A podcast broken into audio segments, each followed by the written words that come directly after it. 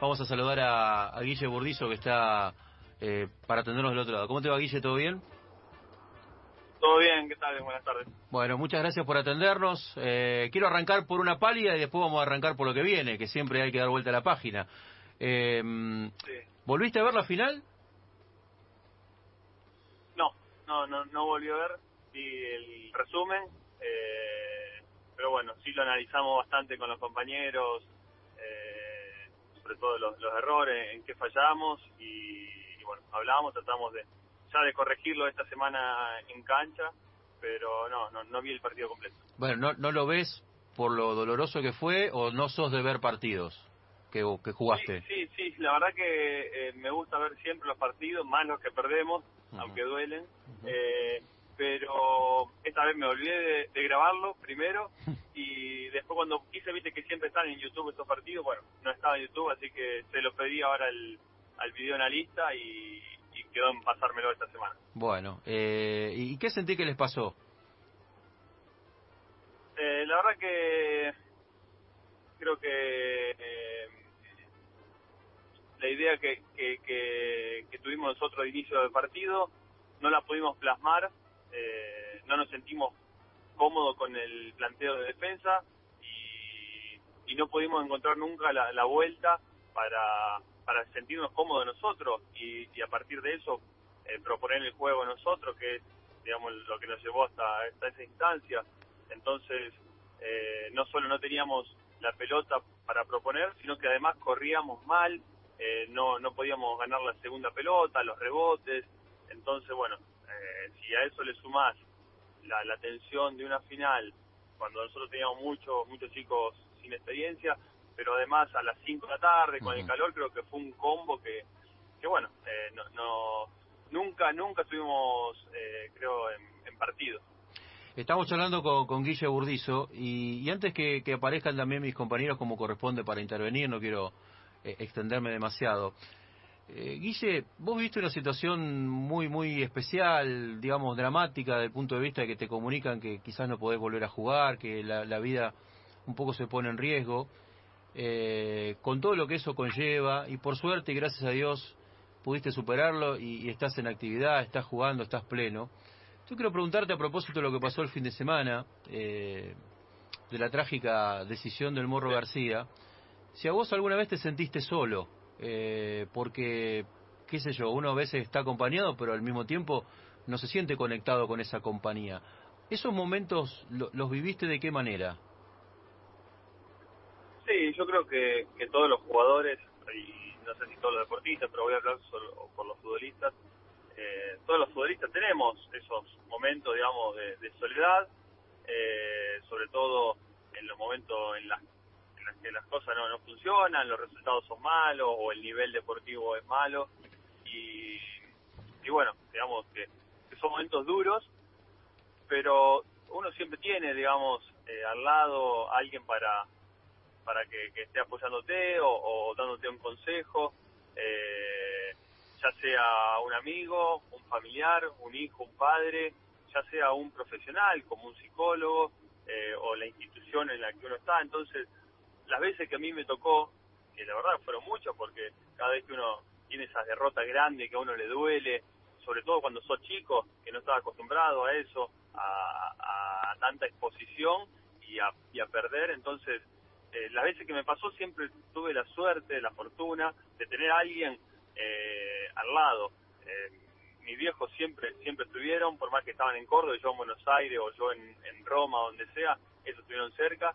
Después tuve a Nicolás, que, la verdad tuve la suerte que, que él ya había pasado por lo mismo, entonces con dos o tres palabras justas me, me levantaba pero si no tenés nadie, yo creo que si no tenés nadie cerca eh, para, para poder apoyarte, esos momentos se pueden hacer largos y, pueden terminar mal. Estoy, estoy seguro que, que, uno necesita ese apoyo incondicional de alguien. Eh, y la verdad que bueno, lo que pasó el fin de semana con otros sucesos más que habían pasado también con jugadores retirados o con jugadores que estaban jugando hace muchos años, lo que sea, eh, es, es para revisar y para, para bueno, para tener en cuenta que algo está funcionando mal y tenemos que hacerlo mejor. Eh, Guillermo, y a ver, eh, saquemos de lado la, contención familiar. Eh, ¿Cómo ves la contención institucional, digamos, y que debe ser en diferentes clubes tal vez diferente o no, si se ha avanzado o no se ha avanzado? Yo me imagino tal vez la misma problemática de muchos jugadores en instituciones menores, con más problemática, en donde tal vez no se le puede dar esa contención. ¿qué, ¿Qué se puede hacer si es que realmente el futbolista está tan desamparado? Primero, ¿hay contención de las instituciones? ¿Están preparadas las instituciones para estar encima del jugador desde esa presión con la que convive el, jugador diariamente? Sí, yo creo que eh, tienen que estar preparadas. Eh, no sé si, lo están. Hay algunas que, lo deben estar y otras que no. Eh, y no estoy hablando de, de, poner un psicólogo, que sería lo, digamos, lo más fácil, también sería lo, obviamente lo primordial, pero no es solamente la parte de decir, bueno, pongo un psicólogo y, ya está. Eh, cuando hablamos de institución, yo creo que todos, eh, digamos, es institución y es importante que, el presidente eh, sea la cabeza y esté ahí para apoyar, que el técnico o el cuerpo técnico esté ahí para apoyar, que si hay exjugadores trabajando estén ahí para apoyar, porque hay veces que la verdad algunos no se sienten cómodos con un psicólogo, entonces eh, que, haya opciones para, para el jugador que lo necesita de, de, apoyo, no solamente un profesional, sino el que esté en la institución que lo pueda ayudar. Eh, Guille, recién hablabas de, de, golpes que has tenido en tu vida futbolística, en tu carrera, derrotas, alguna lesión.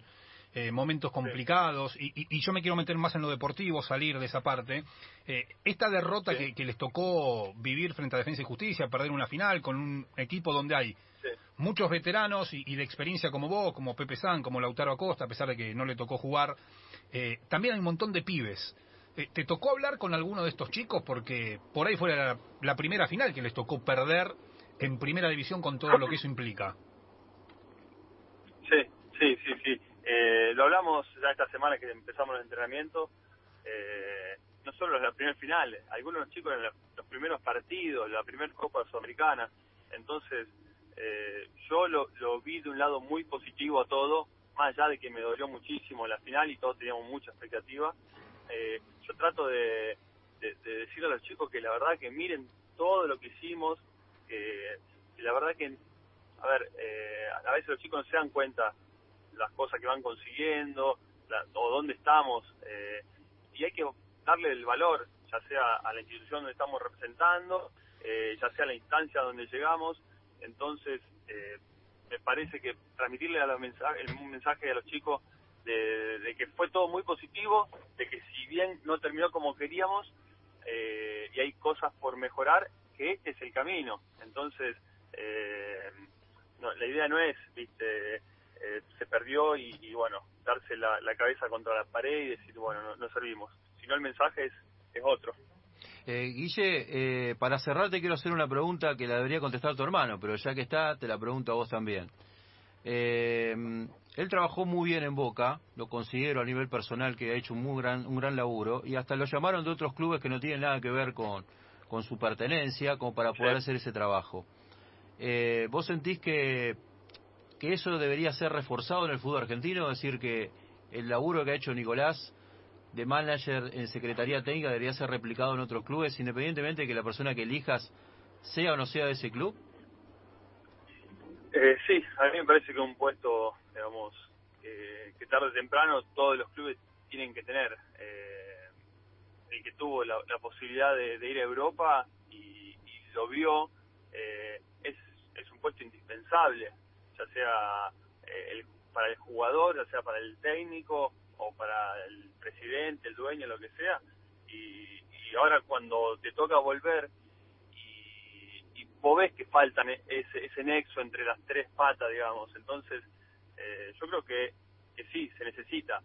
También creo que hay instituciones donde hoy quizás no la necesitan tan, eh, tan rápido como otras.